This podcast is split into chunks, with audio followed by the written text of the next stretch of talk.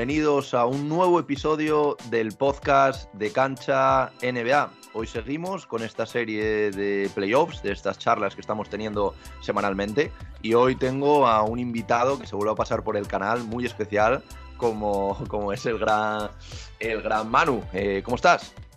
Muy buenas, pues, pues bien, bien, bien, con sueño. Estábamos comentando ahora micro cerrado, con sueño, que de, de, abril a junio toca, toca pasar sueño, pero, pero bien, bien, bien. Disfrutando de estos, de estos playoffs. Bueno, seguro que muchos le conoceréis por Manu Planetario, eh, no es su verdadero nombre, ya, ya, lo explicó la, la, otra vez que se pasó por aquí. Y bueno, como decía, pues ahora sobre todo con los playoffs, eh, bastantes horas acumuladas de, de sueño para, para, ver los partidos, porque como, bueno, como siempre digo, aquí en España pues es un poquito complicado, sobre todo los del oeste. Eh, bueno, esta noche de hecho tenemos el, el, partido que puede ser decisivo entre Memphis y Minnesota a las 3 de la mañana, o sea que imaginaos cómo, cómo es esto. Y bueno, antes de empezar, que quería bueno, ya sabes que estoy comentando, haciendo una serie de, entrevistas, charlas con, diferentes eh, personas dentro del mundo de, la NBA, como, tú que estáis metidos, con, bueno, tú evidentemente con el podcast de, NBA Adictos, del que también, pues bueno, luego nos puedes hablar si quieres. Eh, y, bueno, eh, lo que quiero es comentar un poco los playoffs, llevamos ya dos semanas, parece, que, parece que no, pero llevan dos semanas, salvo una eliminatoria, ya está casi todo, o sea, ya está todo decidido, ya tenemos grandes emparejamientos para las semifinales. Así a grandes rasgos, eh, ¿cómo estás viendo estos playoffs? ¿Qué te están pareciendo? ¿Te están decepcionando? ¿Te están gustando? Cuéntanos un poquito tus sensaciones. A mí me gustan mucho los playoffs, siempre. Eh, eh, al fin y al cabo, Mm, los, críticos, los fiberos que llamo yo, los críticos de la NBA, que dicen, no, es que la liga regular, es que la liga regular es para llegar a este punto, para preparar esto. Yo creo que el, que el, gran acierto, el gran acierto de Adam Silver ha sido sin duda el play-in. Eh, yo creo que, que, nos deja un final de temporada regular, porque solo llevamos dos años y la burbuja con el play-in y ya no nos acordamos de esos partidos basura que nos comíamos desde principios de marzo. Era mes y medio que los equipos que estaban del décimo para abajo, mm, pues, pues eran, es que ni entrenamientos con público. Entonces, eso hemos dejado de, verlo eh, y, eso me parece, me parece que hace muy bien a la liga.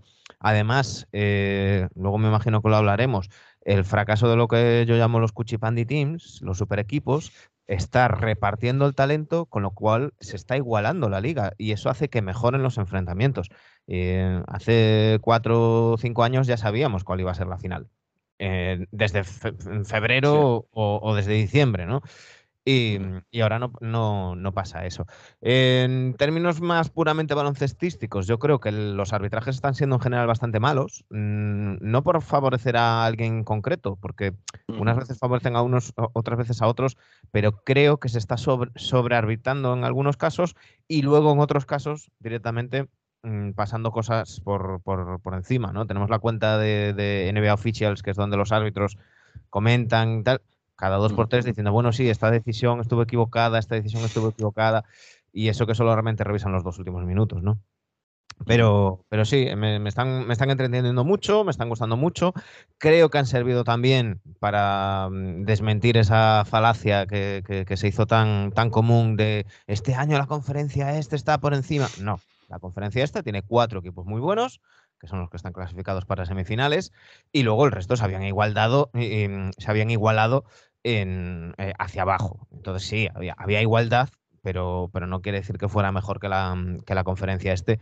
Y de hecho hemos visto que quitando Filadelfia, el resto han sido 4-1 y, y, la barrida de, de, Nets cuando en la conferencia oeste todos han ido mm, por lo menos hasta el sexto partido. Eh, veremos este que, dices de, Memphis y, Minnesota, que, que decir lo del horario, para mí el de las tres es el peor. Es el peor. Sí, sí, sin duda, sin duda, sí, sí. O sea, porque eso no, no sabes si dormir antes y levantarte, Exacto. si. Claro, eso es. Exacto, ni chicha ni limona. Porque además, cuando es un partido solo, porque es cuando, cuando tenemos, pues, por ejemplo, como ayer, a la una, a la una y media y a las, a las cuatro. bueno, pues ya me veo los primeros, aguanto del tirón y, y tiro. Eh, pero claro, a las tres ¿qué haces hasta las 3? Porque es demasiado pronto como para decir, bueno, pues duermo, y ya me levanto, ¿no? Como yo que, que, fui muchos años seguidor de los Lakers, aquellos míticos partidos de las cuatro y media, era no, no, no, me voy a dormir a las ocho y media, nueve, duermo bien y me levanto para, a las cuatro y media para, para verlo. Pero a las tres no te da tampoco para eso, ¿no? Entonces, es, para mí es el peor horario, sin duda. Sí, sin duda, sin duda. Y un poquito, bueno, comentando lo que, lo que tú decías, que sí que se habló mucho de que había mejorado la conferencia este, que yo creo que sí que es verdad que, que se eh, mejoró, sobre, pero sobre todo lo que tú dices, con estos cuatro grandes equipos de los que ahora vamos a hablar, pero la conferencia oeste, y vamos a meternos ya en, en materia, eh, ha mejorado mucho en cuanto a competitividad, porque por ejemplo, y vamos a empezar por la eliminatoria, que bueno, se han decidido tres eliminatorias esta, esta madrugada, vamos a empezar por una eliminatoria que a priori todo el mundo esperaba que fuese una barrida o que fuese eh, mucho más fácil y acabó con un 4-2 que ayer Chris Paul se tuvo que hacer un auténtico partidazo para que los Phoenix Suns eh, pasasen y ganasen en Nueva Orleans. ¿Cómo has visto esta eliminatoria? ¿Te esperabas unos Pelicans que compitiesen de, de, esta manera? Y bueno, ¿cómo has visto también el partido de Chris Paul. Yo creo que, hay varias cosas que condicionan esta, esta, eliminatoria. La primera es que los Pelicans vienen del play-in, vienen de, ser novenos, además, porque en las dos conferencias pasó que el noveno se, clasificó.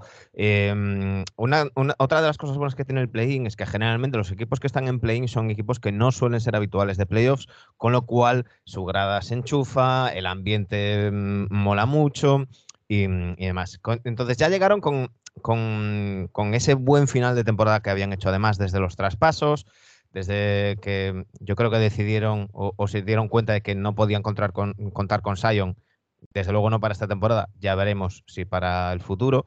Y, todos esos movimientos se hicieron sin contar con Sion, la llegada de McCollum, de la Nance y, y demás. Eh, eso por un lado. Por otro lado, la lesión de Booker. La lesión de Booker es, algo que marca, que marca la parte central de la, serie. Entonces, eh, sí, lo normal es que los Suns mm, rindieran, o sea, hubieran barrido a los, a los Pelicans en circunstancias normales. Pero es que esto no eran circunstancias normales, ¿no? Los, los Pelicans estaban rindiendo un poquito por encima de su nivel por todo esto que decíamos. Brandon Ingram a un nivel espectacular. Eh, luego entran en juego los tan manidos ajustes en, playoffs, que ahí Monty Williams lo hace muy bien. Eh, CJ McCollum en los dos últimos partidos está completamente anulado. Y, muy buen partido de Chris Paul, pero yo aquí tengo que decirlo, es que Chris Paul no tendría que haber terminado el partido. Que es que ese codazo a, Alvarado es flagrante tipo 2. Es que la NBA ha reconocido que la patada en los huevos que le da a, a Alvarado en el quinto partido era también una flagrante. Entonces, desde luego, no se le puede poner ni un pero. Eh, el único pero que se le puede poner a Chris Paul en estos playoffs es que hay una diferencia muy importante entre los partidos que juega con un día de descanso a los que juega con dos días de descanso. Decía el otro día Sita Fasabane en el, en el Generación que eso es el, síndrome del veterano, ¿no? De que ya queda poca gasolina en el tanque y entonces, pues a, nada que, recuperas un poquito más, pues, pues rindes, rindes mejor. Los Suns tienen que ser los favoritos. Tienen que ser los favoritos mm, de, esta NBA porque han hecho una liga regular con muchísimos partidos de ventaja, eh, en victorias de ventaja frente, frente al siguiente. Es un equipo engrasado, es un equipo con un grandísimo entrenador, que es la clave de este equipo, Monty Williams. Y, mm, ahora recuperando a, a, Booker, ayer estuvo bastante fallón, pero bueno, es normal, mm, falta de ritmo. Incluso yo creo que forzó de más. Yo, yo no lo hubiera hecho jugar eh, porque se le veía no tan explosivo como siempre. Yo, yo hubiera esperado. Yo en, lesiones musculares siempre prefiero pecar de, mm, de, de.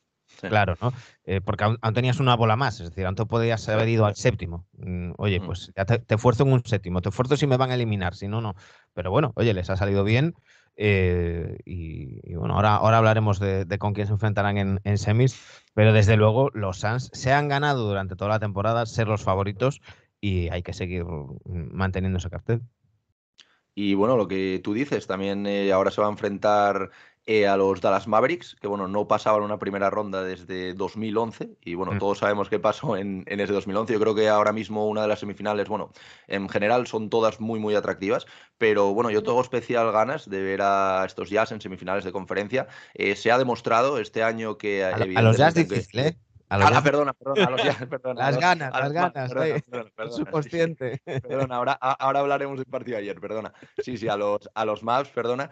Y yo creo que, se ha demostrado, les ha incluso venido bien, aunque pueda parecer un poco raro la lesión de Luca Doncic al principio, también para darse cuenta de que es un equipo, de que evidentemente está liderado por Luca, pero es mucho más que Luca, porque se ha visto que, jugadores como Branson, jugadores como Dinwiddie, eh, Clever, eh, han dado un pasito adelante, se ha visto que, tienen mucho más equipo que Luca, y, yo creo que les ha venido muy bien. Al final se han tenido que ir a, un sexto partido, eh, Utah venía con problemas, todo el mundo lo sabe, pero bueno, es un equipo que es complicado en, playoffs. ¿Y qué te ha parecido la eliminatoria? Eh, más allá, bueno, de ayer del, tiro que, tuvieron para, para, ganar y forzar este, este séptimo partido, pero ¿qué te ha parecido en general la eliminatoria y qué te parecen estos Dallas Mavericks de cara a un enfrentamiento con, los Phoenix Suns?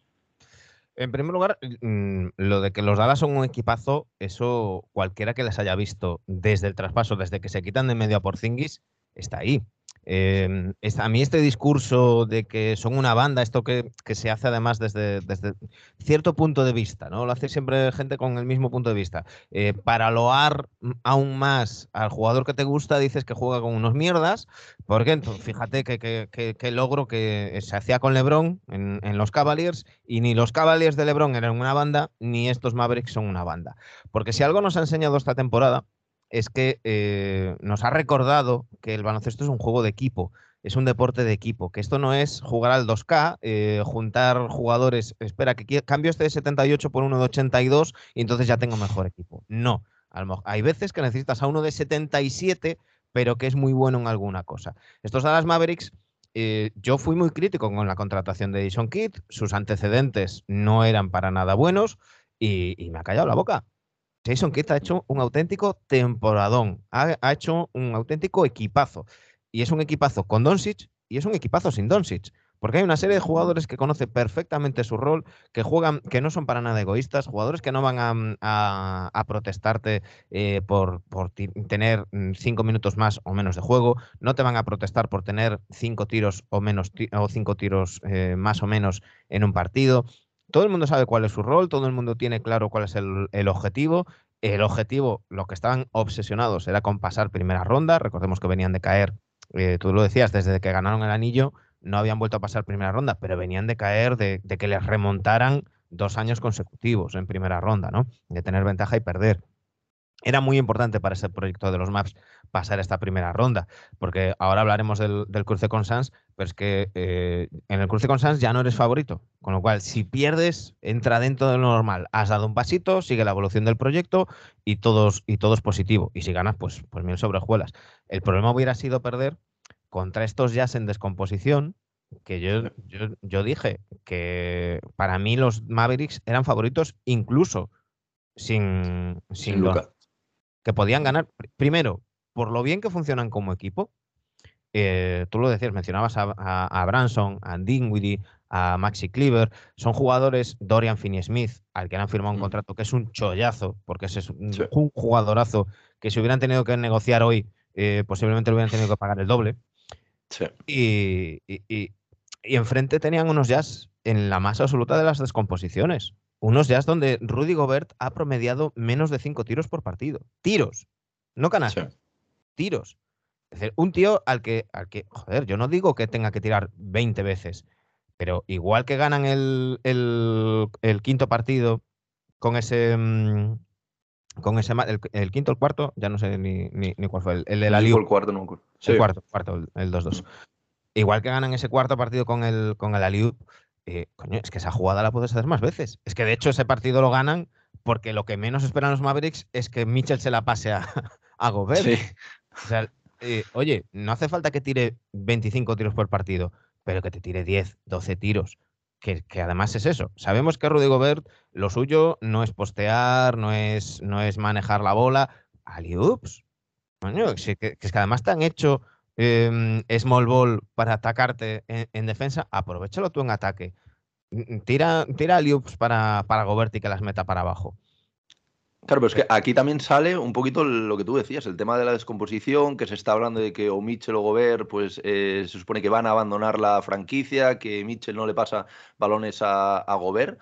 Eh, ¿Tú cómo, cómo, has visto esto? Porque sí que es verdad que se ve, eh, y bueno, de hecho llamó la atención lo que tú, lo que tú comentabas, incluso a los Maps le, sorprendió que le, que le, pasara el balón, pero es que da la sensación de que, de que podría explotar mucho más eso, como tú bien apuntas, no lo hacen, eh, no sé, yo creo que esta, ahora que ya están eliminados va a haber bastantes cambios, veremos incluso el entrenador, veremos cómo, cómo se mueve todo, pero yo creo que, que, vienen, no sé si tiempos difíciles, pero bueno, una reconstrucción importante dentro de la franquicia de Utah. A mí me llama la atención, bueno, en primer lugar, yo creo que Quinn Snyder no tenía que haber, que haber continuado después del, de la debacle del, del año pasado, porque sí que es verdad que en, la burbuja, mm, oye, pues aquella serie contra Denver fue una auténtica locura, podía haber pasado cualquiera de los dos y, mm, demás. Eh, pero este, este año pasado mm, no tiene justificación posible caer contra los Clippers, eh, perdón, contra los ¿Contra, los Clippers? Sí, sí, fue contra los Clippers. Sí, contra los Clippers, sí, sí. Como, cayeron no tiene justificación ninguna. Eh, no, no puede ser que, que, no tengas reacción, que te, que te hagan lo mismo una y otra vez durante 10 minutos y no tengas reacción. Bueno, los, los Jazz decidieron seguir contando con él. Recordemos que tiene contrato todavía una temporada más. Es decir, en aquel momento tenía dos años más de, contrato. Los Jazz deciden continuar con él yo lo defendía a principio de temporada. Eh, en primer lugar, porque el año pasado los Jazz jugaban que era una auténtica maravilla. Yo no veía jugar a nadie tan bien continuo durante 48 minutos desde los, desde los Spurs de 2014. El cortocircuito vino en playoffs. Este año decíamos, bueno, es que no tienen plan B, tiene que mirarse en el espejo de Baden-Holzell y los Bucks. Parecía hasta diciembre que estaba haciendo un poco eso, pero a partir de diciembre vuelve al sota caballo el rey, rey a siempre lo mismo, a exponer muchísimo a, a Rudy Gobert, que yo sigo sin, sin, entender por qué despierta tanto hate, pero, pero todo el mundo va enseguida a la, a la yugular. Em, ha habido muchas declaraciones esta, esta noche. Eh, Donovan Mitchell ha dicho que, que está encantado con, con Rudy, con, perdón, con Rudy Gobert, que está encantado con Quinn Snyder, que, espera que vuelva, tal. Donovan Mitchell ha dicho que, que, no que no está pensando ahora mismo en su futuro, que lo pensará dentro de una semana, pero que sí que luego dijo así como con la boca pequeña que sí que iba a volver y demás. Rudy Gobert yo creo que lo tiene más claro. Mm, en primer lugar, porque son varios los equipos que han llamado a la puerta de los Jazz preguntando por él, entre ellos los Hornets, los Raptors, los propios Mavericks. Y en segundo lugar, porque ese vestuario es eh, va a explotar en cualquier, en cualquier momento. Y la franquicia ha decidido que las llaves de la franquicia las tenga Donovan Mitchell. Eh, Rudy Gobert lo que decía es, eh, me ha gustado mucho, he disfrutado mucho con, con Quinn, me ha gustado mucho mm, este, este tiempo que he pasado bajo sus órdenes. Eh, my time with him, dijo literalmente. Entonces, eso da una sensación como de... De despedida, Claro parece claro que ese, vestuario es un, es un polvorín, que por mucho que, se haya dicho que desde que llegaron los playoffs, eh, Donovan Mitchell y Rudy Gobert se llevan mejor porque mm, han decidido, decidieron ir a por un objetivo común y demás. Eh, yo creo que ahí está haciendo mucho daño el entorno de Donovan Mitchell, esas vocecitas que le están diciendo todo el rato que Salt Lake City es un mercado muy pequeño, que, que él estaría muy bien en Nueva York con Leon Rose, que fue su agente y, demás.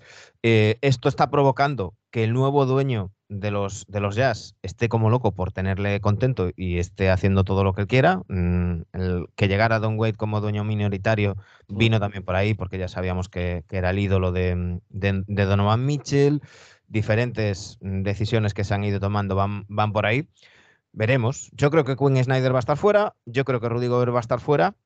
Y luego a ver qué pasa con Donovan Mitchell. Porque si, si tu entorno te está diciendo que es que esto es muy pequeño, que tal, cuando tienes un equipo competitivo, que no te dirán si te. es que claro, es que a ver qué sacas por Gobert. Porque si por Gobert lo que sacas son rondas del draft, ¿qué vas a hacer en Utah? Mm, porque eh, este, este equipo sin, sin Gobert, por mucho que esté Donovan Mitchell, se transforma en un equipo de play-in. Salvo que traigas algo potente.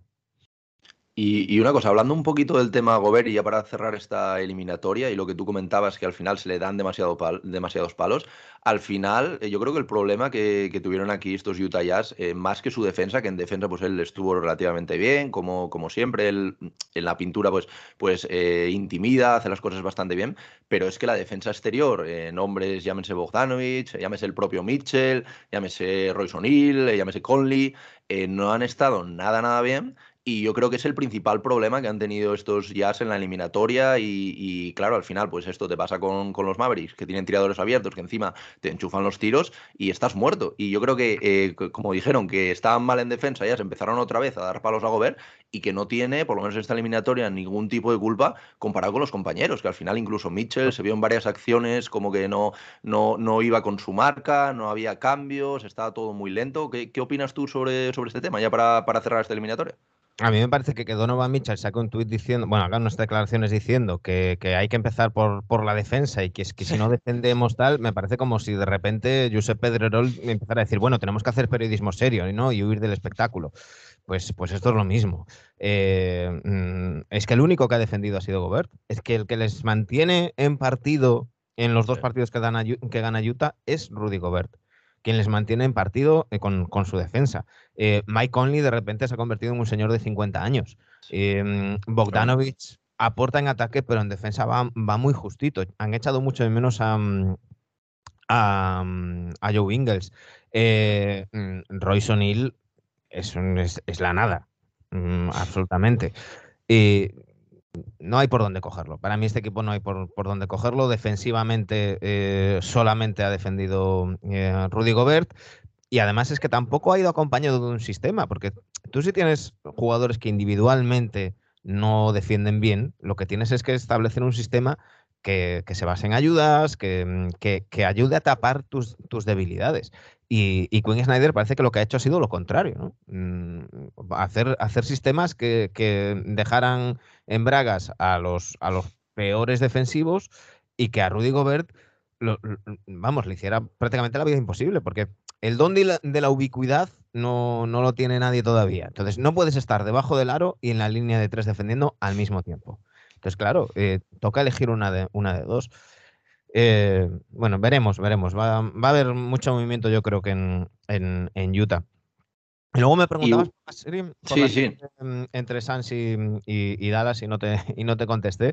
Eh, lo que te decía antes, eh, esto es un win-win para los, para los Mavericks. No tienen absolutamente nada que perder. Los favoritos son los Suns, son los, los vigentes finalistas, campeones de, conferencia de la temporada pasada, eh, número uno en, regular season con muchas victorias de, ventaja. Los Mavericks se han quitado esa losa de la primera ronda.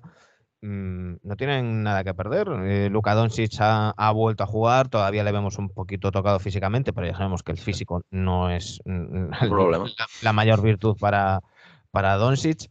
Y, yo creo que sobre todo va, a tener en cuenta ese, factor de, cero presión.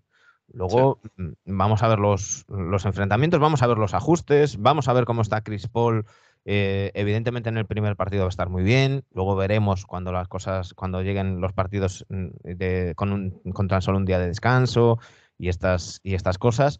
Veremos además también cómo, cómo atacan los, los jazz, eh, perdón, los, los más, me, Parece que queríamos a, los Jazz. ¿eh? no, es que te iba a decir que precisamente los Mavericks contra los Jazz, una de las cosas que hicieron bien fue atacar continuamente a Mike Conley, buscar el, lado débil defensivo, claro, tanto a Mike Conley como a Donovan Mitchell y atacar por ahí tanto con Dinwiddie como con Branson. Eh, eso lo pueden hacer con Chris Paul. No digo que Chris Paul sea débil defensivamente, pero sí que le puede descansar. Un poco lo que hicieron, luego hablaremos eh, los Raptors con, con Embiid, ¿no? Es decir, oye, vamos a por este tío, vamos a ver si le cansamos, que a lo mejor en este partido no, pero a lo mejor lo tengo cansado para el siguiente. Y eh, a mí eso me, llama la atención. Y luego tengo la duda de qué van a hacer los Mavericks para parar a, a DeAndre Ayton. Porque, porque sí, yo soy Monty Williams. De Andre Ayton, mm, si yo soy Monty Williams, de Andre Ayton tira 30 tiros por partido en esta Todo a de, de, Chris Paul, bloqueo en continuación con Chris Paul y con, y con Devin Booker. Y porque además de Andre Ayton es un jugador que sabe doblarla bien para afuera cuando, le, cuando se cierran sobre él. Eh, oye, tienes a, Cameron Johnson, a Michael Bridges, a Chris Paul y a, y a Devin Booker abiertos. Eh, ¿Me dobláis? Saco la bola para afuera y, y, el, triple. Eh, tácticamente me parece muy interesante porque además Jason, Jason Kidd, repito, ha estado genial este, este año. Ha sabido coger las cosas buenas que tenía principalmente en ataque el equipo de Carlisle y, ha sabido mejorar mm, los puntos débiles que claramente era la defensa de este, este equipo, les ha hecho defender como grupo y, ha sabido ir ajustando a lo largo de la temporada con los cambios en la plantilla y, demás. Entonces, me llama mucho la atención cómo puede ajustar en esta serie contra, contra los Suns. Tengo muchas ganas de, ver esta serie, verdad. Eh, sin duda, y ya por acabar y pasar al otro lado del cuadro, del, oeste, eh, si tuvieras que dar una predicción, eh, ¿cuál, ¿cuál sería? Uf, eh, sé, que, sé, que, es complicado, ¿eh? a mí me, cuesta bastante, pero por dar una predicción, algo que tú te esperes ahora mismo, una sensación que tú tengas. Estaba buscando a ver si tenía por aquí el bracket, pero no lo tengo. el bracket que hice, pero, pero te, voy, te voy a decir eh, Sansen 6, 4-2. 4-2, ¿no? Vale, perfecto. Bueno, pues entonces vamos a pasar ahora al, al, otro lado del cuadro, dentro de, bueno, al de abajo del, dentro del oeste, y bueno, tenemos unos Warriors eh, que bueno, han firmado un, 4-1 contra los Nuggets. Los Nuggets pues, bueno, consiguieron sacar un partido para, para evitar un poco con orgullo esta, esta barrida eh, con un gran Jokic. Eh, ¿Cómo has visto esta eliminatoria? Porque yo creo que los Warriors sí que es verdad que todos esperábamos que fuesen uno de los grandes candidatos, sobre todo después de, verlos en la regular season, de haber recuperado a Clay, del nivel de Jordan Poole, verlos este quinteto que, se ha inventado Kerr de pequeños, con, con Green al 5 pero yo creo que aún así se han, han, salido muy reforzados. Es verdad que los Nuggets pues no, no creo que sean un rival del que se puedan sacar demasiadas conclusiones, evidentemente, pero, pero sí que se ha visto un, equipo que también, pues bueno, con Curry saliendo de, desde el banquillo, parece que tienen, aparte de, aparte de la calidad que tienen, pues hay muy buen rollo, Curry sabe pues asumir un, e, ese rol que, parecía increíble, si te lo dicen hace un par de meses, ¿Y cómo, cómo has visto a, estos Warriors? Yo creo que bueno, eran los principales favoritos, evidentemente, se han comportado como tal y, y lo han resuelto al final en cinco partidos, pero ¿cómo, cómo los ves tú?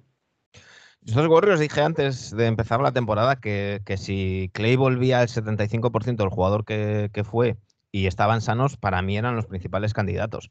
Eh, luego, claro, han venido Clay mm, a su, su vuelta hizo ahí un encaje que, mm, por ejemplo, a, Wiggins le afectó, le afectó mucho. Hemos visto a un Wiggins en un rol completamente distinto.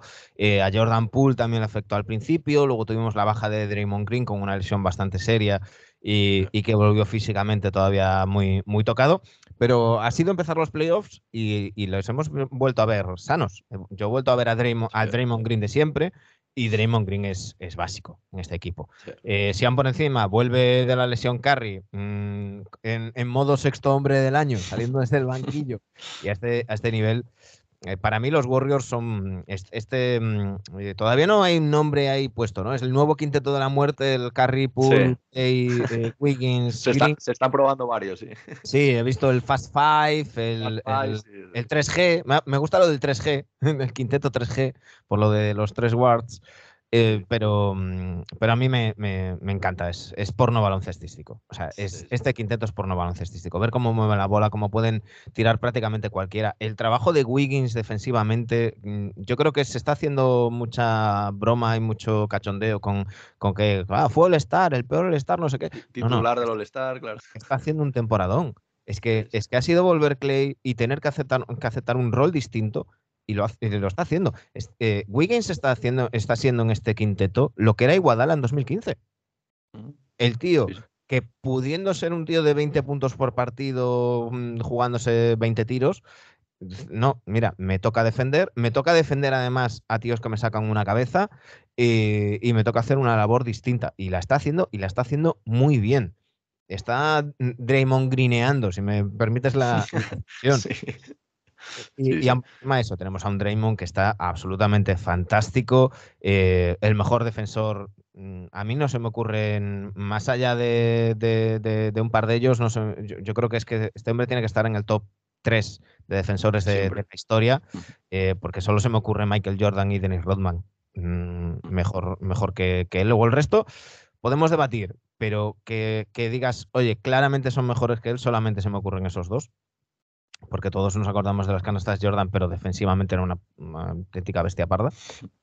Y, es que molan mucho, molan mucho. Enfrente es verdad que tenían unos Nuggets que eran eh, el MVP para mí de esta temporada, Nikola Jokic, y, como decía Sack en su, en su podcast, parece que, coge a cuatro personas random del público y se pone a jugar. Aquí, aquí sí que es verdad, no es como los maps, ¿eh? aquí, aquí sí, que, sí que es verdad que tenía, no una banda, pero claro, es que le quitas a, a las dos mejores jugadores y es que ya lo que hizo Jokic, y yo también coincido contigo con el tema de MVP, es que lo que ha hecho Jokic este año es una auténtica barbaridad. Y sí que es verdad que sería segundo MVP seguido, pero es que si se lo merece, se lo tienen que dar, no, no hay más. Claro, es que, es que el MVP se vota eh, no deja de ser un Mister Universo, ¿no? Esto es, esto es como el bando de oro, es un concurso de popularidad y, ya está, ¿no?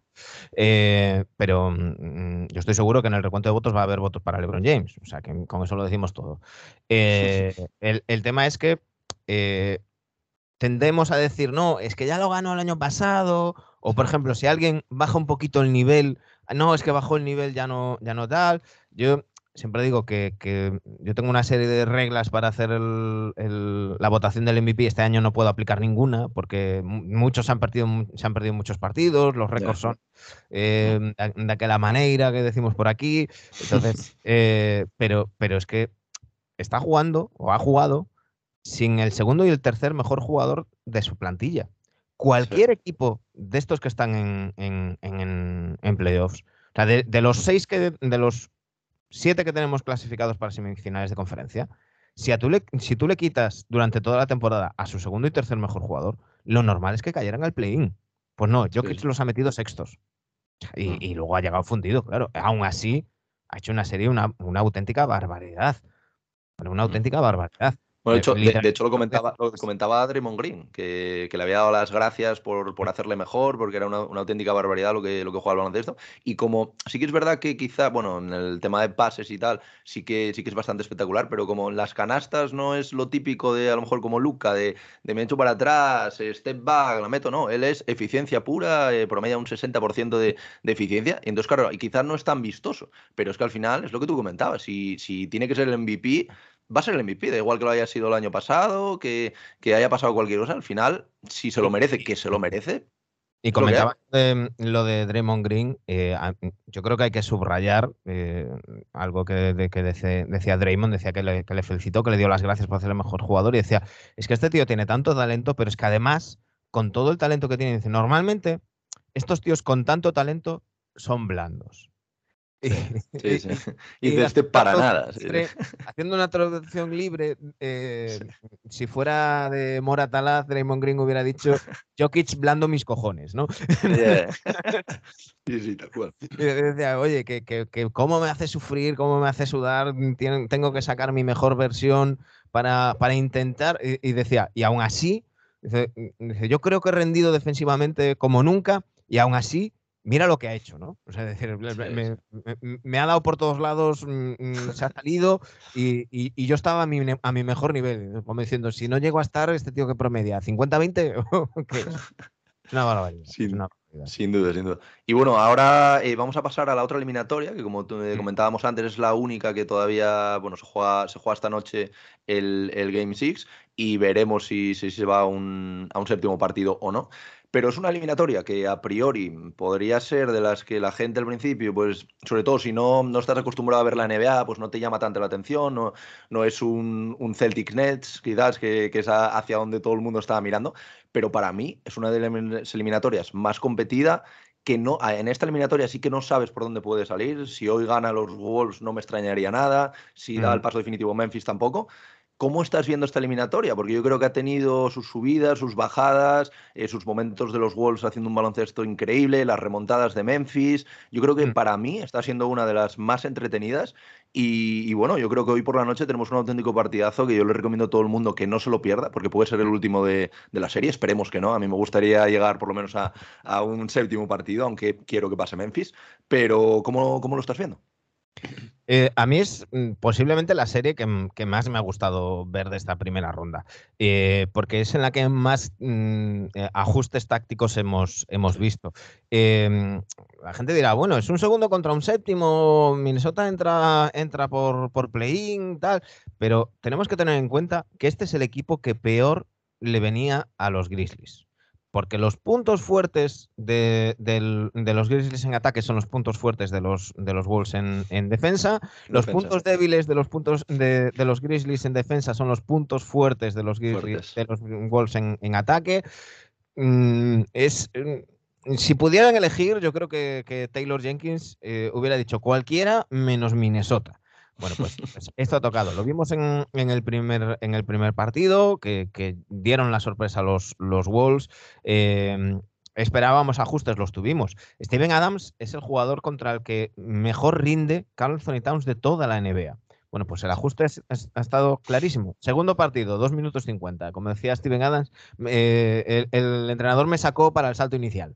Y, Y algo que habla muy bien de los Grizzlies, del ambiente que tienen y demás, además del tema este del premio que le han dado a, a Morant de jugador más mejorado, cuando él llevaba tiempo haciendo campaña por Desmond Bain, se lo lleva a su casa y se lo, y se lo regala.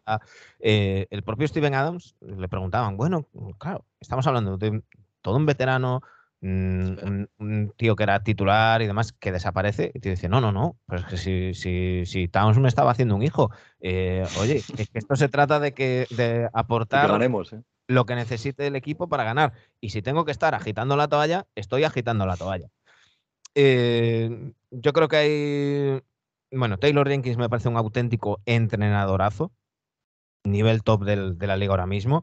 Finch está rindiendo mejor de lo que, de lo que yo esperaba, pero eh, por parte de los Wolves, yo creo que todavía son muy jóvenes. Creo que esta es una eliminatoria para, aprender, para caer en primera ronda y volver el año que viene más fuertes. No estoy diciendo que vayan a caer, pueden ganar, puede pasar. Pero, pero a priori, yo creo que eso va por ahí. Y, mi gran decepción de esta, de esta serie está siendo D'Angelo Russell, que durante toda la temporada ha sido un poco el termómetro de estos, de estos Wolves que lo han sabido parar, muy bien los Grizzlies y, por ahí van, van yendo. Eh, después, ya Morant, cuando amenaza de fuera, mm, eh, aunque no anote, pero si tira, los Grizzlies funcionan mucho mejor, porque cuando no lo hace, la defensa de los Wolves se cierra, eh, le, impide las penetraciones y ya no solamente por, por lo que anote ya Morant, sino esos, esos balones que dobla cuando penetra, deja un compañero solo en, la línea de tres y, demás, o, esos pases a, a, Jaren Jackson eh, o, al propio Brandon Clark. Todo eso, pues, pues cuando está la defensa más cerrada, siempre son más, más complicados, ¿no?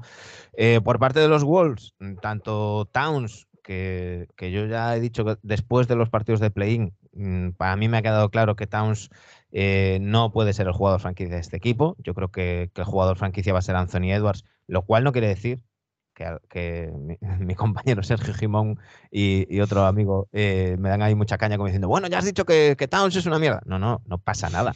Es que jugadores franquicia hay 15 en la NBA. Hay 30 franquicias. Oye, pues que puede ser como Pau Gasol, que como jugador franquicia no, pero luego resultó ser el mejor segundo espada de la liga.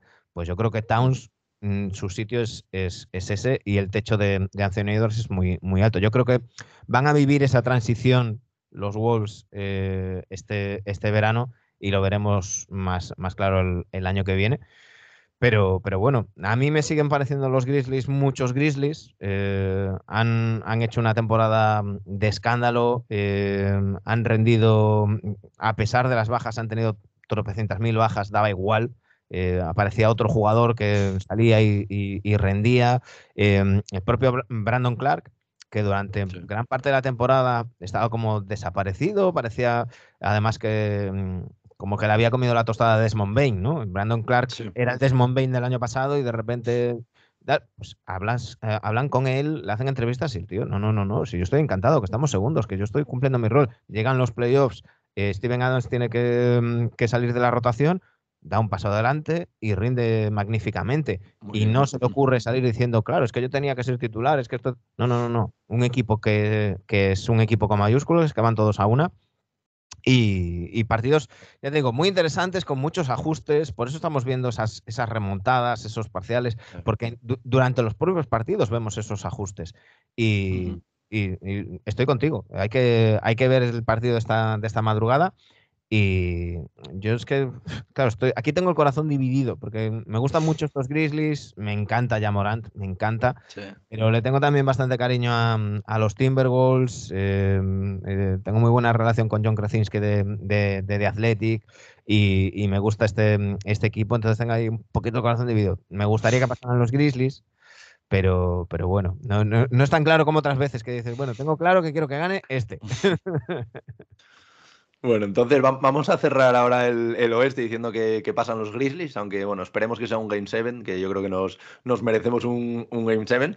Y, vamos a pasar ahora al, este, si te parece, ¿vale? Vamos a empezar por, por la eliminatoria de Heat de Atlanta. Eh, contra los Hawks. Eh, yo creo, eh, bueno, al final ha sido clave, bueno, se ha comentado en, todos, en todos los sitios, el tema de, cómo han defendido sobre todo a Trey Young, pero en general la defensa de, Miami creo que, ha ahogado a, estos Hawks, que para mí son una, una de las grandes decepciones, no tanto porque evidentemente pues Miami tiene mejor equipo, yo creo que, evidentemente era el favorito, pero sí que esperaba un poquito más de, estos Hawks. No sé cómo, cómo lo habrás visto tú. Luego también pues Jimmy Butler ha tenido eh, algún partido increíble, parece que ha activado ese típico Jimmy Butler de, playoffs que vimos, por ejemplo, en la, en la burbuja. Eh, pero ¿cómo, ¿cómo, viste tú esta eliminatoria? Que a priori, pues sí que yo la veía bastante, y bueno, supongo que tú también decantada a favor de, los de Miami por la temporada que habían hecho, que nadie había hablado de ellos, o muy poca gente se, hablaba mucho de ellos, se hablaba mucho más de, pues de Nets, de Boston, de, Sixers, pero bueno, ahí, ahí se quedaron, eh, se enfrentaron a Atlanta y yo creo que dieron un pasito adelante como, como gran equipo y evidentemente pues tienen un técnico como, como Spoelstra, que es uno de los mejores de, la competición. Entonces, ¿cómo, ¿cómo, viste tú esta eliminatoria? Mira, eh, Dani Gea en NBA siempre dice que, no puedes eh, estudiar para el examen la noche antes, ¿no? Pues, pues esto es lo que ha pasado a los Hawks. Eh, los Hawks para mí son una de las mayores decepciones de la temporada. Para, mí su temporada es de un cero, suspenso total y absoluto. No se puede culpar ya a Joyce Pierce, que ya le echaron la temporada pasada y llegó Nate McMillan. No se puede culpar ya a Cam Redis, que lo traspasaron este año y se decía que es que era un elemento tóxico en, el vestuario. Eh, hay que mirar a Trey Young. Lo que no puedes hacer es, es Mm, pensar que, vas a pasar de, ronda fácilmente cuando te has clasificado noveno, cuando has tenido que entrar por el play-in eh, y, te toca jugar contra el, contra el primero. Em, más allá de eso, porque luego, claro, es que la, eliminatoria es lo que es. La eliminatoria es lo que es. Es un equipo donde defienden todos de, forma maravillosa y con un, entrenador buenísimo, como son los Hit, y un equipo que, que es que era Trey Sistema. Entonces, eh, los Hits lo tenían muy fácil. Vamos a defender a Trey. Porque Bogdanovich y Galinari, que se suponía que eran estos veteranos que llegaban con ese contrato potente eh, para aportar en el vestuario y en los momentos difíciles y tal, no han estado. No han estado. Capela ha pegado un bajón muy importante. Eh, John Collins ha tenido problemas con, las lesiones, ha jugado en, los playoffs, pero si hubieran sido partidos de temporada regular no hubiera jugado. Un problema de fascitis plantar, un esguince en un, en un, dedo que veíamos las fotos y tenía el dedo que, metía, metía o estaba el dedo más hinchado que mi brazo. Eh, no, había otra opción. el, partido que, ganan, pues bueno, al, final acaba siendo este, el que le llaman el gentleman sweep, ¿no? El, barrido caballeroso, ¿no? haces el de dejar un partido por medio, sí. Claro, haces el puntito del honor y aparte así eh, me clasifico en casa, ¿no? es un poco, un poco esto. Eh, creo que no tenían opciones en ningún momento frente, frente a los hits y creo que tienen mucho de qué hablar este verano en Atlanta. Yo creo que Travis Slade tiene que tener una conversación larga y tendida con, con Trey Young porque, porque necesitan otro Trey Young, necesitan el Trey Young de la temporada pasada. Necesitan un Trey Young que, que, no juegue solo para él, que juegue para sus compañeros también. Y me dan, me dan igual los números, ¿eh? Mm, y, y, a mí Trey Young es un jugador que me gusta mucho. Entonces, si me dan igual los números cuando critico a un jugador que no me gusta, mm, cuando critico a un jugador que me gusta, me tienen que dar igual. Me da igual el número de asistencias que tenga Trey Young porque eso es solamente un número. Eh, al final es Trey Young sistema, porque sí. Trey Young, entre otras cosas, tiene tantas asistencias, porque como absorbe tanto juego, absorbe tanto balón, hay momentos en los que tiene dobles, triples defensas. Claro, en algún momento encuentras a alguien liberado. Tienes buenos tiradores, eh, tienes mm, rematadores de Aliup, como, como puede ser Okongu o Capela, pues va sumando asistencias. Pero eso no quiere decir que juegues bien. Tú puedes hacer un partido de 10 asistencias, haber sido un chupón. Mm, y Y ese es el problema para mí que, hay con Trey Young. Y yo creo que también hay algo de vestuario. Eh, John Collins pues lo ha dejado caer en, varias entrevistas poco menos que hasta hasta los huevos, ¿no? de, siempre lo mismo. Y, y, yo creo que ahí tiene que haber una charla porque, porque es eso, una vez mm, te vas cargando gente, pues luego al final mm, eh, solamente queda uno al que, al que señalar, en este caso es Stray Down. Por parte de los hits, pues, pues eso, al, siguiendo el plan previsto, mm, trabajando un poquito fuera del, foco, que además a ellos también les gusta, ese, esa hit culture, ¿no? esa cultura hit del esfuerzo, de la defensa, de la dureza. Eh, han tenido bajas de Kyle Lowry, han tenido bajas de, Jimmy Butler, no ha importado. Eh, yo, le decía ya a, a, Fran Fermoso, esto es como, como el IKEA, ¿no? De repente tienes una baja de uno, da igual, te sale otro que es igual, ¿no? Es el, la pieza Longstrom del Frontstone y, ya está. Y, eso parece un poco Miami Heat, que, de repente te aparece Caleb Martin y, te rinde de, manera maravillosa. Y, si se te lesiona a De Bayo, te, sale Your Seven y, estás cosas, ¿no? Eh, tengo ganas de verles en, las, en, la segunda ronda contra, los Sixers, que ahora, que ahora hablaremos, eh, porque para mí son los favoritos. Y, hay varias cosas de las que, las que fijarnos, pero mm, si quieres, mira, aquí ya me sale el, el deje de, normalmente ir dirigiendo yo el programa. Ya te iba a decir, oye, si quieres vamos con la...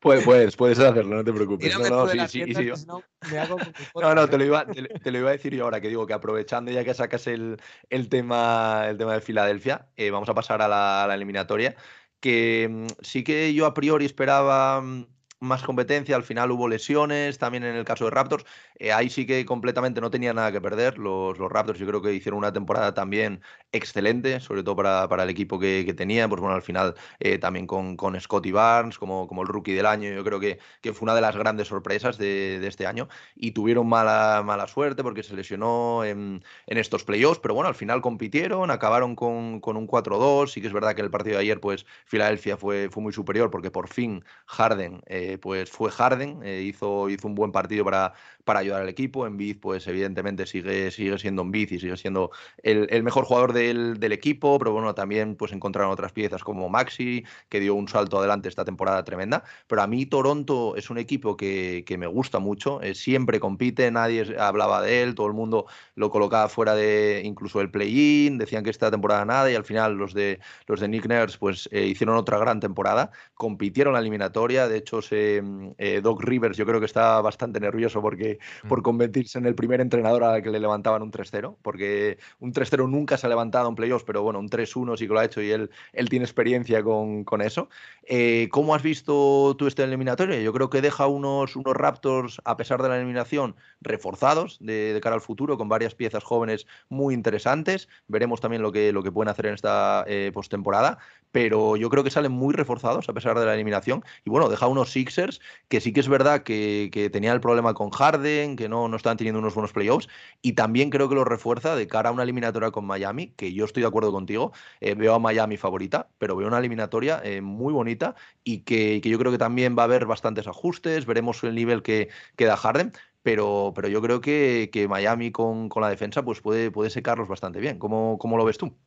Pues mira, empezando por Toronto, nosotros ayer teníamos a Iman Aidan de, de This and Dimes, de Basketball News, eh, de allí de, Toronto, que, en pretemporada a mí me dijo, eh, los Raptors van a ser quintos. Y yo decía, joder, eh, se nota que es. expectativas, Que, va, con todo y tal. Y ya me lo razonaba, ¿no? Me decía, no, mira, es, un grupo joven, nadie va a esperar que, estén ahí, eh, vuelven a Canadá después de un año fuera mm, y, demás. Pues efectivamente, fueron quintos.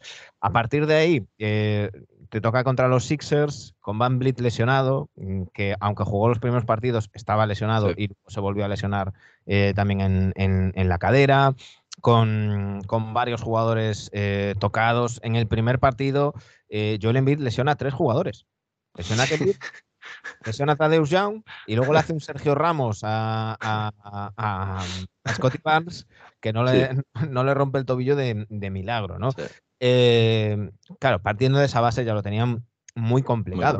Aún así, aún así, eh, y sobre todo después de recuperar a Scotty Vance, rookie del año, que a mí es un jugador que me encanta y que tiene un techo muy, muy alto también. Los Raptors han jugado muy bien porque tienen un pedazo de entrenador. Nick Nurse es un pedazo de entrenador. Eh, y, juegan muy bien. Hay que recordar que los dos últimos partidos los juegan con Siakam de base. Con Pascal Siakam. Point Pascal, que le llamaban en sí. timeline de, Toronto, ¿no? En el Twitter de Toronto.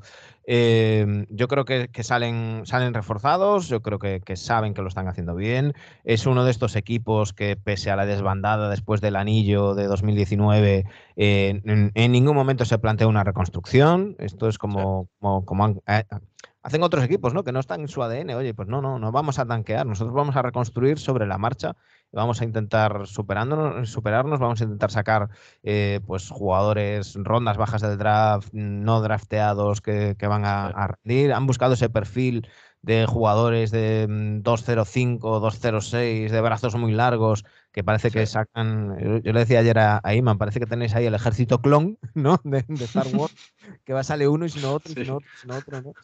Eh, lo que pasa es que, bueno, han pecado de juventud, han pecado de, escasez, de, jugadores, porque mm, evidentemente en playoffs ya sabemos que las rotaciones se acortan y si te faltan dos o tres, pues es, es mucho. Y ayer, ayer la primera mitad la aguanta muy bien la aguanta muy bien. ¿Qué pasa? Que se vienen abajo en la segunda parte. Abajo, Físicamente, Boucher, que había hecho una primera mm, mitad magnífica, en la segunda parte, pues mira, te busco el, te busco el dato en concreto. Em, porque de los 25 puntos de, de, Boucher, claro, es que en la segunda parte mete 6. ¿no?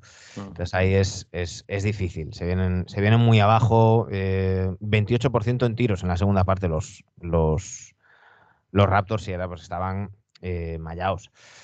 Eh, salen, lo dicho, muy reforzados. Mm, ahí hay proyecto, ahí veremos a ver que, cómo, cómo, siguen evolucionando. Hay la duda de qué pasará con Nick Nurse, que, ha sonado para los Lakers. Eh, hay que recordar que tiene contrato, con lo cual tendrían que pedir permiso los Lakers a los Raptors para negociar. y, ayer Iman nos decía, es que Ujiri lo mínimo que tendría que hacer es, vale, ¿quieres sentarte a negociar con Nick Nurse? Quiero una ronda de draft. Sí. Mm, solo por negociar, eso no quiere decir que luego saliera bien. Sí, sí, entonces, bueno, mm, veríamos. A mí lo único que me hace dudar es que a Nick Nurse le representa a LeBron James. Es un cliente de Clash Sports, y entonces ahí es, la única duda que, tengo. Y por parte de los Raptors, perdón, de los Sixers, me, me llamó muchísimo la atención que, lo, que el público de, de, Filadelfia pitara y abucheara a, a James Harden. Bueno, a Harden. en general. Sí, pero a, sí, Harden, en particular, sí. Sí, sí, sí. no le cantaban MVP a Embiid cuando iba a los tiros libres, que es algo que hacen todos los equipos. Es decir, eh, que Campazo va a los tiros libres y. Bueno, pero, pero, quiero decir que cualquier jugador destacado de un equipo va a la línea de tiros libres en casa y le cantan MVP después de una gran jugada. Pues no lo hicieron con, con Embiid, que fue algo que me llamó muchísimo la atención. Los abucheos a Harden, que lleva 15 minutos en Filadelfia, ¿no? Es como de. Sí, sí, mm, sí. Acaba de llegar, ya le estás pitando. No, me, da la sensación de que, es una afición que no asume el equipo que son, porque recordemos que no han pisado una final de conferencia, que es que lo más que han hecho ha sido pasar a segunda ronda dos veces. Y, viendo el público, parece que, no sé, que, llevaran tres anillos consecutivos y, les empezaran a pitar ahora. Eh, Veo a Harden mayor, veo a Harden mayor, esta noche rinde muy bien. Lo mismo que hablábamos de Chris Paul, dos días de descanso, mejora el rendimiento. Veremos. Y luego está el tema del dedo de Embiid. esa mm, rotura de, tendón en el pulgar de la mano derecha de Joel Embiid, que mm, ahora mismo... En mano, de, en mano de tiro, además. Exacto, exacto. Decía Doc Rivers, bueno, es que lo bueno es que no se puede eh, poner peor. Eh, había gente contestándole fotos muy, muy gráficas de manos sin de manos, sí. Eh, pero es que ya no se trata de que se ponga peor la lesión o no, es que, es que Embiid tiene dolor. ¿Alguien duda que lo primero que van a hacer los hits en el primer partido en los dos primeros minutos es darle cuatro o cinco hostias en esa mano a Joel Embiid? ¿Alguien lo duda? Sin duda, sin duda, sí. O sea, que, va a salir el jugador número 12 de la rotación simplemente a darle cera a esa mano a Embiid. ¿Alguien lo duda con estos, con estos hits? Entonces, eh, habrá que ver el rendimiento de, de Embiid. Habrá que ver el, rendimiento de, Harden, porque va a tener una, va a tener defensas bastante más asfixiantes de las que ha tenido en, Toronto. Mm. Y, ya hemos visto que quitando el último partido no ha rendido excesivamente, excesivamente bien. Y, ahí mi duda en los Sixers, por parte de los Sixers, es ver que harán, eh, para mí, el segundo mejor jugador de este equipo, que está Iris Maxi, y el cuarto, que, mm, que, es Tobias Harris. Tobias eh, ha hecho una serie contra los Raptors que para mí ha sido lo mejor desde que está en Filadelfia. Eh, si sigue por esa línea, pues, pues dará opciones a los, a los Sixers. De todos modos, para mí son favoritos los, los Heat. Eh, quizás no por mucho, pero, te, te, diría también un 4-2 para. 4-2, sí. Sí, sí. Vale, pues entonces ahora ya, ya que hemos cubrido esta parte, vamos a la, otra parte del este, ya para acabar las últimas dos eliminatorias. Nos dejamos para el final la, mejor, la de la barrida, y vamos ahora con, con el Bucks Bulls que yo mm. creo que al final sí, ha sido un 4-1, pero no ha tenido demasiada historia. Eh, al final yo creo que, que los Bucks han, han, dominado a pesar, y ahora lo comentaremos, de la baja de Middleton, que también se va a perder eh, desgraciadamente las, las semifinales de, conferencia, pero yo creo que bueno, Yanis ha vuelto también a un nivel eh, imperial, los tiradores han, metido los tiros, han estado muy bien, Boy Portis, ha estado también Conaton, la verdad que Grayson Allen, la verdad que es un, un auténtico equipazo que evidentemente pues echará y sobre todo de menos ahora en las semifinales a, un Middleton que pues ya lo vimos el año pasado, eh, cuando calienta la mano parece que, que, no, puede, no puede fallar y te da esos puntos extra, pero, pero bueno, yo creo que una eliminatoria muy solvente de los Bucks, eh, muy superiores, al final los Bulls pues venían como venían, sí que es verdad que llegaron a estar primeros en el este, pero luego tuvieron muchos problemas, también tuvieron, bueno, la lesión evidentemente pues, de Lonzo Ball, Caruso estuvo fuera, Williams, al final tuvieron muchos problemas, pero una temporada yo creo que al final a pesar de que quizás se quede con un sabor agridulce por el final y por cómo han caído, te enfrentas a los actuales campeones. Un 4-1 yo, yo creo que, está bien, por lo menos lo que tú decías antes, el salvar esa, esa barrida que, tanto duele en la, en la NBA. Al final, el partido que sacaron lo sacaron porque eh, de Rosen estuvo eh, espectacular. ¿Y cómo, cómo, viste tú esta eliminatoria? Yo, y supongo que tú también, eh, siempre hemos visto superiores a, a los Bucks. Pero, pero bueno, yo creo que es positivo para los Bulls crecer como franquicia en cuanto a meterte en playoff, jugar una primera ronda, ganar un partido, que, los Nets, por ejemplo, no, no, han, podido, no han podido hacerlo. Eh, ¿cómo, lo viste tú? Mira, yo soy la única eliminatoria que en el bracket le había puesto un 4-0. Es la única que le había puesto un 4-0. Mm, yo, yo, también. Eh, yo creo que es una eliminatoria en la que, en la que todos pierden. Y me explico. Evidentemente era claro que los Bucks eran, eran favoritos. Los Bucks pierden porque se ha lesionado Chris Middleton. Se ha, mm, se ha perdido toda esta serie, se va a perder toda la serie frente a los Celtics y veremos en caso de una, una hipotética final. Veremos, porque estamos ahora ya con, con, este tema, ya sabemos que los servicios médicos, después de algún que otro caso que al final ha sido más tiempo del que habían dicho y demás, ahora no se mojan, ahora directamente dicen, no, no, lo reevaluaremos. No, pero ¿cuándo vuelve? Ah, no sé, ya lo reevaluaré, ya a ver qué hacemos. Dentro de un par de eh, semanas hablábamos. Sí, sí, sí, sí. Pues, pues eso, eh, mm, los Bucks solamente podían perder y, han perdido. Es decir, han perdido con, a, Chris Middleton. Eh, sí que es verdad que han, han, salido todo tipo de jugadores. Grayson Allen, al que yo cariñosamente llamo carnicero de Milwaukee por aquella jugada con, con, con Alex Caruso, pues, pues hizo muy buenos partidos. Creo que además el factor de toda la grada bucheándole. Eh, hay, hay, un detalle buenísimo. incluso los compañeros, ¿eh? Los compañeros dicen que lo abuchean y, que él se viene arriba. lo dijo Yanis eh, en esa, en eh, tras ese partido que metió, que mete tantos puntos, en rueda de prensa, decía que, que, especialmente Wesley Matthews, pero también Drew Holiday y algún que otro compañero más, que, que lo abuchaban todo el rato. O sea, que el tío entra al vestuario y la buchea, que entra en el autobús y la buchea, que no sé qué, tal. Se va viniendo arriba poco a poco. Claro, le empiezan a cantar Grayson Allen Sachs, Grayson Allen Sachs, fuck Grayson Allen, tal. O sea, que para, por, la, por la coña, ¿no? Y, yo creo que eso dice mucho del buen ambiente que hay en ese, en ese vestuario, ¿no? Eh, por parte de los, de los Bulls, pues es que mm, se les ha hecho muy larga, muy larga la temporada. Muy larga lo, decíamos de los Caps antes de los, de los playoffs, pues también a los, a los Bulls se ha hecho incluso más, más larga. La lesión de Alonso es preocupante porque aún ayer teníamos noticias de que, mm, a pesar de que en teoría ya tendría que haber vuelto, bueno, pues sigue con dolor y no descartan que tenga que volver a ser operado.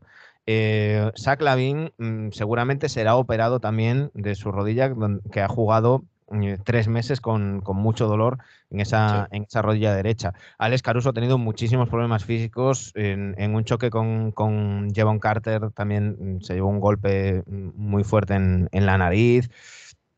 Creo que, va a pedir no jugar contra los Bucks el año que viene, Caruso.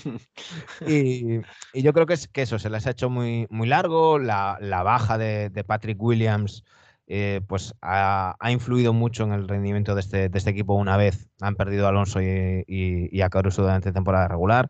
Me, gustó mucho y me llamó la atención ver a, a Giannis Antetokounmpo eh, felicitar a, este chaval, a Patrick Williams, y decirle, oye, sigue trabajando, eh, dale duro que, vas por el, buen camino. Está bien ver a los que hace nada eran los jovencitos felicitados. Pues ahora, felicitando a ellos. Sí, sí, ver el cambio generacional. Y, bueno, veremos, veremos. Eh, han hecho muy buena temporada, con muchos condicionantes. Lo normal es que haya continuidad el, año que viene, aunque hay gente pidiendo el traspaso de Busevich. Bueno, es, es, lo que te va a dar. Entonces, tienes que decidir mm, qué modelo de equipo quieres. Y con este modelo de equipo necesitas a, a pero, pero bueno. Em, yo es que no había mucha historia aquí. El, partido que, gana Chicago lo gana por la grada y lo gana por un Demar de Rosen espectacular, al que también hemos visto muy cansado en esta serie. Pero, pero que ha hecho una temporada. Mm, claro, es que, es que este año antes lo hablábamos hablando de, de, de Jokic es que esta temporada, yo para mí hay. Está muy caro el MVP. Claro, hay cuatro o cinco jugadores que en circunstancias normales su temporada. Sería MVP. temporada sería MVP, ¿no? Entonces, igual que hay otros años que es injusto y, o, gente a la que se lo regalaron, como a Russell Westbrook, eh, este año hay tres, cuatro jugadores que se pueden llevar el MVP y, no, no chirriaría. Eh, Demar de Rosan es uno de ellos, ¿no? Yo creo que ha hecho un. O, por, ejemplo, Yanis, que no nos habla de la temporada de Yanis y la temporada de Yanis es espectacular. Lo que pasa es que lo tenemos un poco, como ya fue dos veces MVP, eh, como siempre pro, esos números. Claro, eso es, eso es. Entonces no, no, ni se habla de él, de hecho no está entre los finalistas, pero es que hizo una temporada que lo que tú comentabas, cualquier otra temporada normal mm, podría ser el MVP de calle en temporadas aisladas, bueno, si, si cogemos a, estos jugadores y los plantamos en otra temporada, tanto Jokic como Embiid, como Anteto, como de Rosen y como Devin Booker, que reivindico a Devin Booker desde aquí, prácticamente nadie lo mencionaba, estamos hablando del mejor jugador del mejor equipo, que esto antes era casi matemático, ¿no? Oye, si eres mejor jugador del mejor equipo, claro. tienes un equipo que le saca nueve victorias al, siguiente, eh, oye, es que el mejor jugador tiene que estar al menos en la conversación y, casi ni se le mencionaba, ¿no? Eh, creo, creo que es un poco incidir en lo que hablábamos antes, ¿no? Con, el reparto de talento eh, hemos visto, ya Morant, por ejemplo, es que hemos visto temporadones impresionantes y, un nivel muy, muy, muy alto. Em, lo dicho, los Bulls bastante, bastante han hecho y, los Bucks pues eso, salen tocados eh, y, ahora, ahora hablaremos ¿no? de, esa semifinal que les va a tocar y a ver cómo, cómo afrontan. Pero bueno. Bueno, ahora, ahora que, comentas, voy a ir redirigiendo el programa para, ese lado ya. y, bueno, vamos a hablar de esa eliminatoria, que a priori era un poquito la más atractiva también por, por cómo llegaba a Boston, por cómo se habían metido los, los Nets. Y yo creo que nadie, eh, bueno, salvo algún eh, eh, aficionado aférrimo de, de, estos Celtics, había puesto un 4-0 en el, en el bracket. Sí que es verdad que mirando los partidos uno por uno se decidieron por pequeñas diferencias, creo que el máximo creo que fueron 7, 8 puntos o 9 puntos o algo así, y entonces es un poco dentro de lo que cabe engañoso pero yo creo que, es una eliminatoria de que los Boston Celtics salen muy reforzados. Ahora sin Chris Middleton, no sé lo que tú opinarás, pero yo creo que están un paso por delante en, de, estos, de estos backs, yo creo, sobre todo si logran seguir con, con el tema defensivo, también recuperan a, Robert Williams. Eh, hay que ver, hay que ver esa eliminatoria, ahora hablaremos de ella, pero antes vamos a hablar de esta eliminatoria contra unos Nets que se le vieron mucho las costuras, sobre todo atrás. Eh, vieron que parando a un Kevin Durant que, bueno, eh, sí que hubo partidos, porque al final tuvo un partido malísimo, pero claro, eh, lo llevas no sé cuántas veces a la línea y te mete 27 puntos, pero lejos de eso, fue un Kevin Durant completamente desdibujado, chispazos de, de Kyrie Irving de su calidad, pero por ejemplo, el último partido muy desaparecido en, momentos decisivos, y aún así los Nets estuvieron ahí en, en todos los partidos, pero se ve un equipo muy descompensado que sigue esperando a un Ben Simmons, que también bendito problema el que tienen con, Ben Simmons, que parecía que iba a debutar en el último partido, al final se levantó con, con dolor de espalda o, eso parece y al final decidió no participar. Y yo creo también que hay una falta de comunicación ahí, no sé si les habrán engañado a la hora de los agentes de Ben Simmons a la hora de jugar, pero creo que, que los Nets tienen una postemporada interesante, necesitan agregar defensa, que bueno, Ben Simmons podría hacerlo, pero veremos, sí, porque es que hablaban incluso de si estaría para el primer partido de temporada regular y bueno, en Twitter la gente ya diciendo que como no estuviera para el primer partido del año que viene sería el mayor cara dura de, la historia de, la NBA. ¿Cómo, ¿Cómo, viste tú la eliminatoria y cómo ves tú el, tema Simmons? Em, bueno, en primer lugar, el tema Simmons. Eh, por empezar por el final. el tema Simmons, hay un factor que no se está mencionando lo suficiente y que para mí es muy importante. Y es que Simmons ha denunciado a los Sixers. Y por, ese dinero que no le pagaron, porque dicen que es que, no fue una decisión suya, sino que no podía jugar porque, por decirlo de alguna manera, estaba, estaba de baja. Eh, para ese juicio, el no jugar con los Nets le favorece muchísimo. Le favorece, Porque el argumento de sus abogados va a ser, ojo, que es que esto no es que le tengamos manía a los Sixers. Mira, ¿no ves que fue a un equipo donde sí que quería jugar, pero no pudo? Y no podía. Entonces, ahí hay un factor muy importante. Estamos hablando de, eh, entre el sueldo que reclaman y daños y perjuicios, no sé qué, estamos hablando de, no sé si eran 36 millones de dólares lo que piden a los Sixers. Es mucho dinero. Eh, eso por un lado. Por otro lado, a ver, ¿de verdad pensamos que un tío, después de toda la que le cayó el año pasado, va a debutar en un, en un partido eliminatorio? En un partido que además sabes que en cuanto salgas, igual que hicieron con Claxton, los Celtics te van a hacer 10 faltas seguidas para que vayas a la línea y se, te, se te echa la gente encima. Mm. Pues si es que lo que no tenía sentido era, era especular sobre que iba a volver. Sí, sí, sí. sí. Tenía sentido que pudiera volver eh, para jugar los últimos 5 o 6 partidos de liga regular, ir cogiendo algo de ritmo y luego tal. Pero una vez llegan los playoffs, no tenían ningún tipo de sentido estas especulaciones.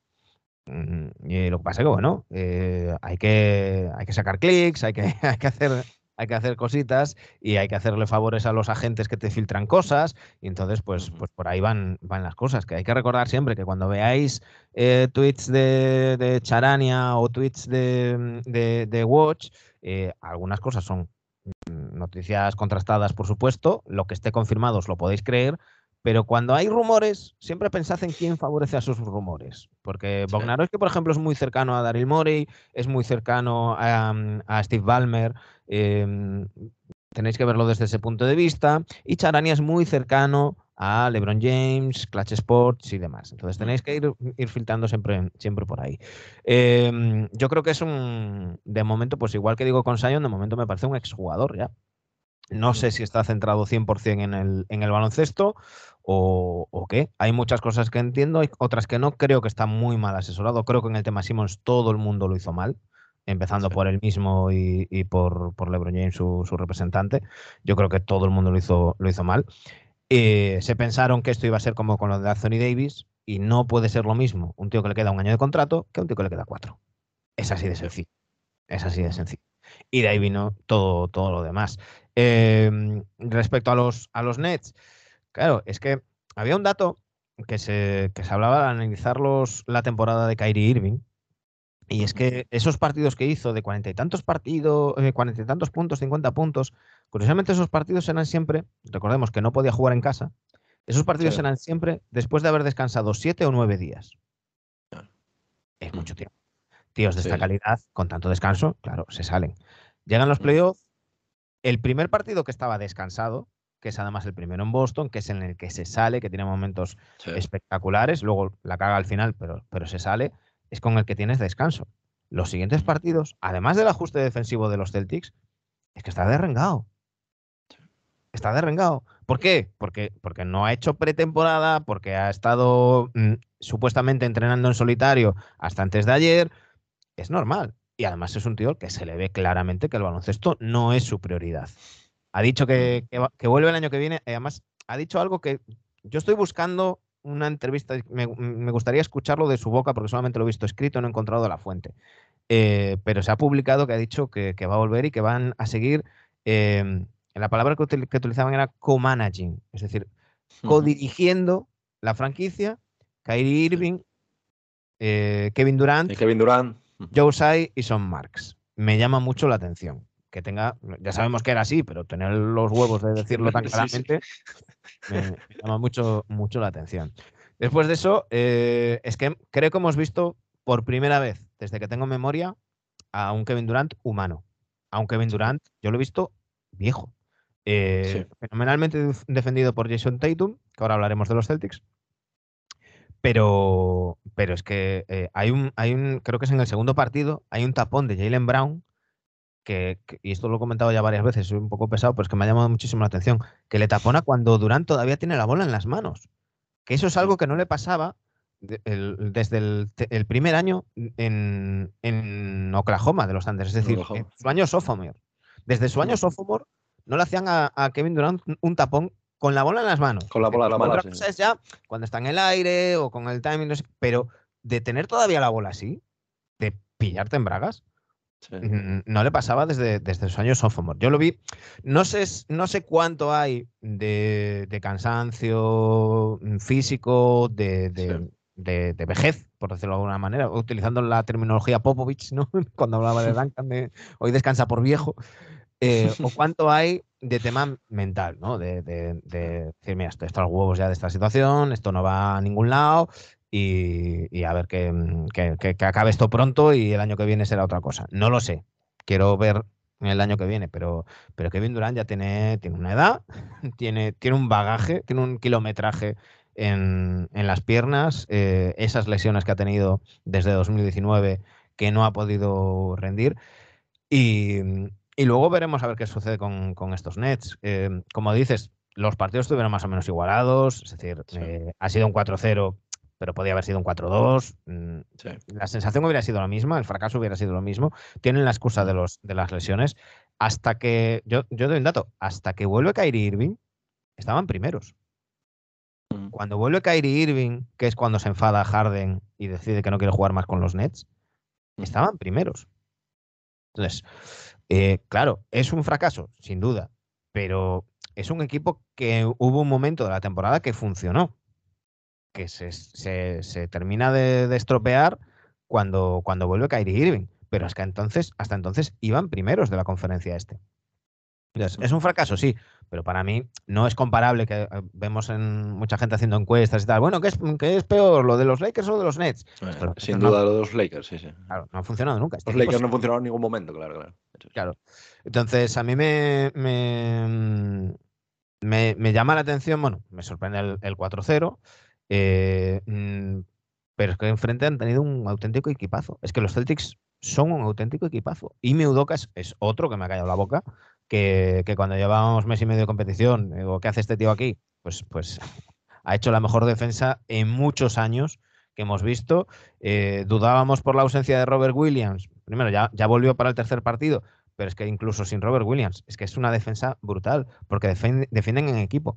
Y Jason Tatum, para mí, ha dado el paso para ser mm, no sé. Sí, lo, que eh, le, lo que le faltaba, que mucha gente decía de él que no, que no estaba entre los 10 mejores de la NBA y claro, es que se hablaba de que en ataque muy bien, es verdad que a veces era un poco inconsistente, tenía, tenía partidos que no, no acertaba mucho, con incluso un 20, un 30% en tiros de campo, pero es que claro, ahora ya se ha convertido, o sea, siempre ha sido un, buen defensor, pero es que ahora ya ha dado lo que tú decías, ese paso que le convierte en absoluta élite dentro de, de la NBA.